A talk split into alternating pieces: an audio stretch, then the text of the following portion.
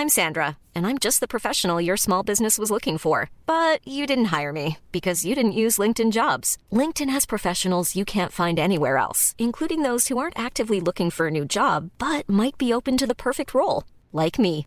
In a given month, over 70% of LinkedIn users don't visit other leading job sites. So if you're not looking on LinkedIn, you'll miss out on great candidates like Sandra. Start hiring professionals like a professional. Post your free job on linkedin.com/people today. En revenant à la lampe à huile, je ne crois pas au modèle Amish. Uh, there is one more thing. Don't try to be too smart. Pay taxes when, when you have to pay taxes. Je ne peux pas répondre à, à votre question, Monsieur le Président, parce que je n'ai pas de monde connecté. And that was a big mistake. And I'm sorry. Welcome to the Cybertruck Unveil. Voilà, je suis localisé en Allemagne.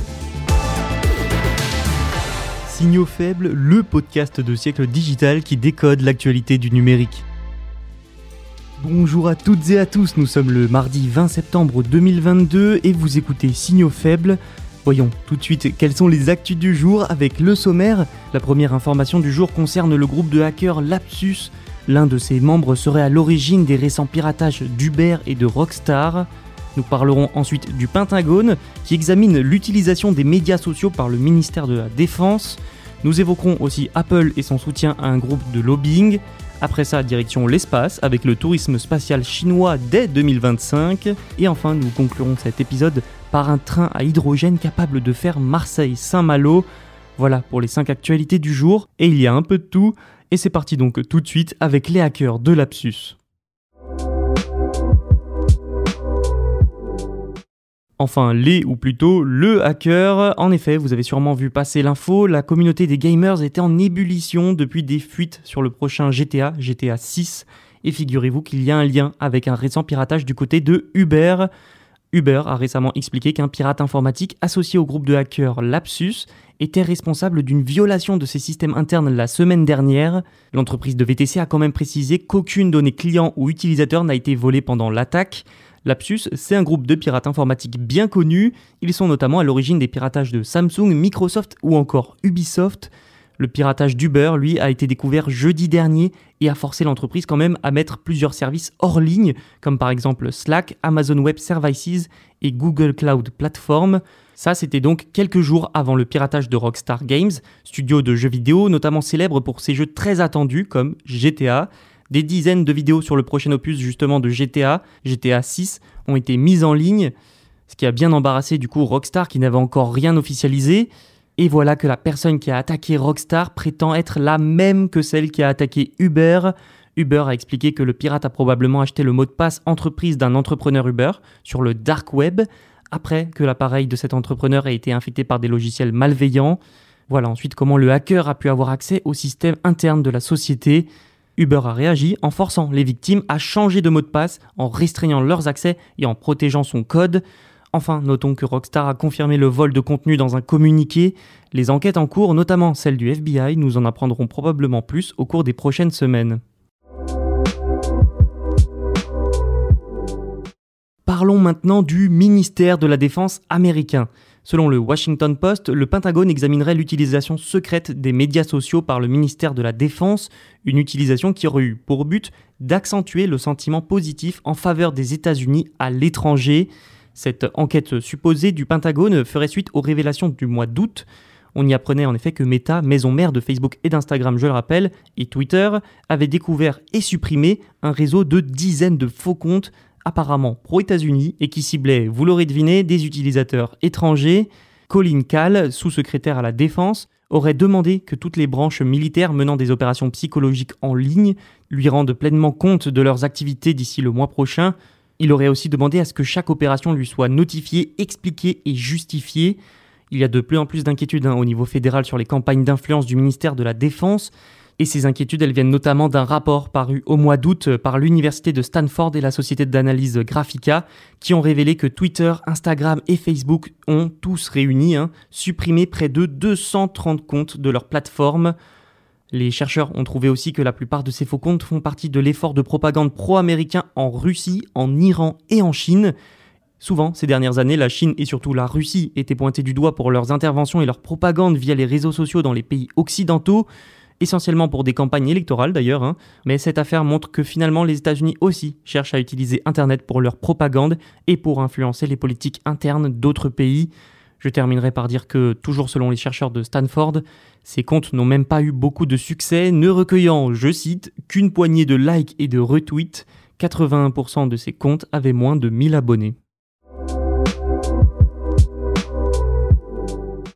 Un tout autre sujet maintenant avec Apple et le lobbying.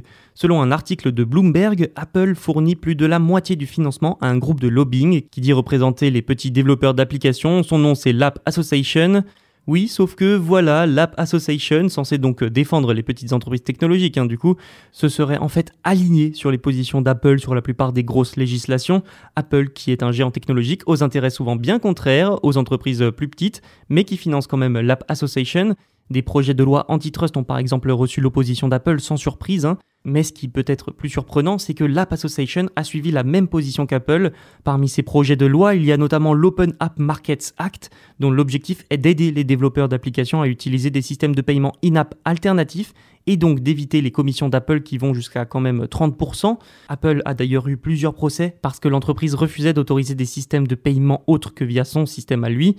Et pourtant, l'App Association s'y est opposé à ce projet, alors qu'il allait être positif pour les petits développeurs qu'il est censé représenter et défendre. Notons qu'Apple contribuerait quand même à au moins 50% du financement du groupe de lobbying, voire plus selon certains anciens membres.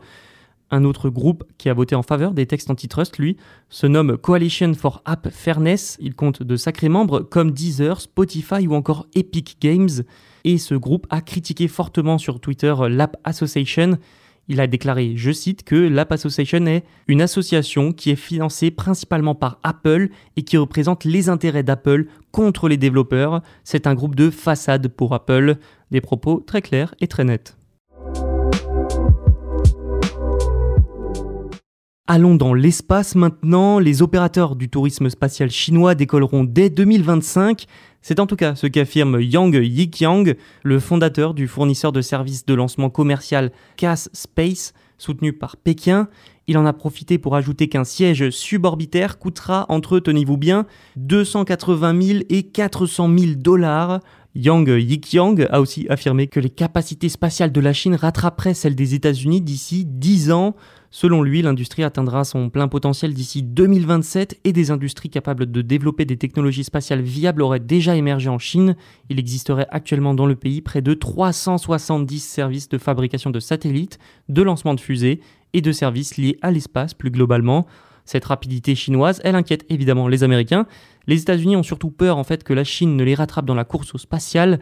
Dans tous les cas, les propos de Yi Qiang illustrent l'accélération de ces dernières années de la course au commerce spatial. La plupart des puissances envisagent de lancer, comme la Chine, des stations spatiales commerciales et touristiques, une nouvelle tendance spatiale qui risque donc d'arriver plus tôt que prévu. Terminons cet épisode par une information française. L'entreprise Alstom s'est réjouie d'un nouveau record réalisé par le Coradia e-Lint.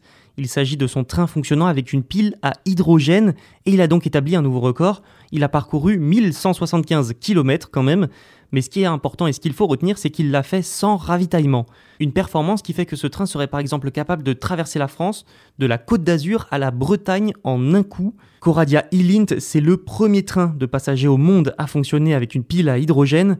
Vendredi, il a donc relié Bremerwörde à Munich, en Allemagne, et à l'occasion de ce voyage, Coradia e n'a donc émis que de la vapeur d'eau.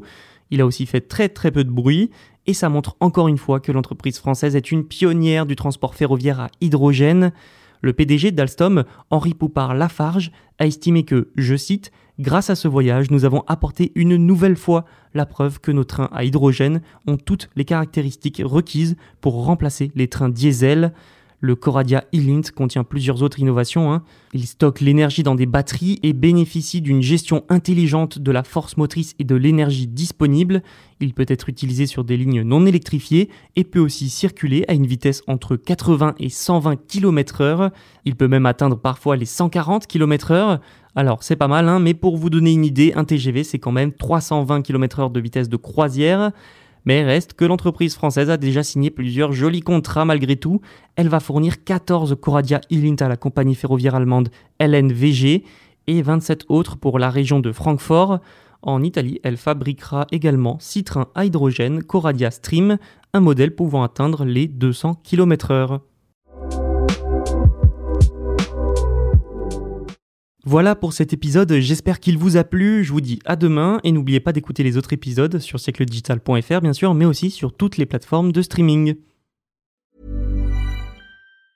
Planning for your next trip? Elevate your travel style with Quince. Quince has all the jet-setting essentials you'll want for your next getaway, like European linen, premium luggage options, buttery soft Italian leather bags and so much more. And it's all priced at 50 to 80% less than similar brands. Plus, Quince only works with factories that use safe and ethical manufacturing practices. Pack your bags with high-quality essentials you'll be wearing for vacations to come with Quince. Go to quince.com slash trip for free shipping and 365-day returns.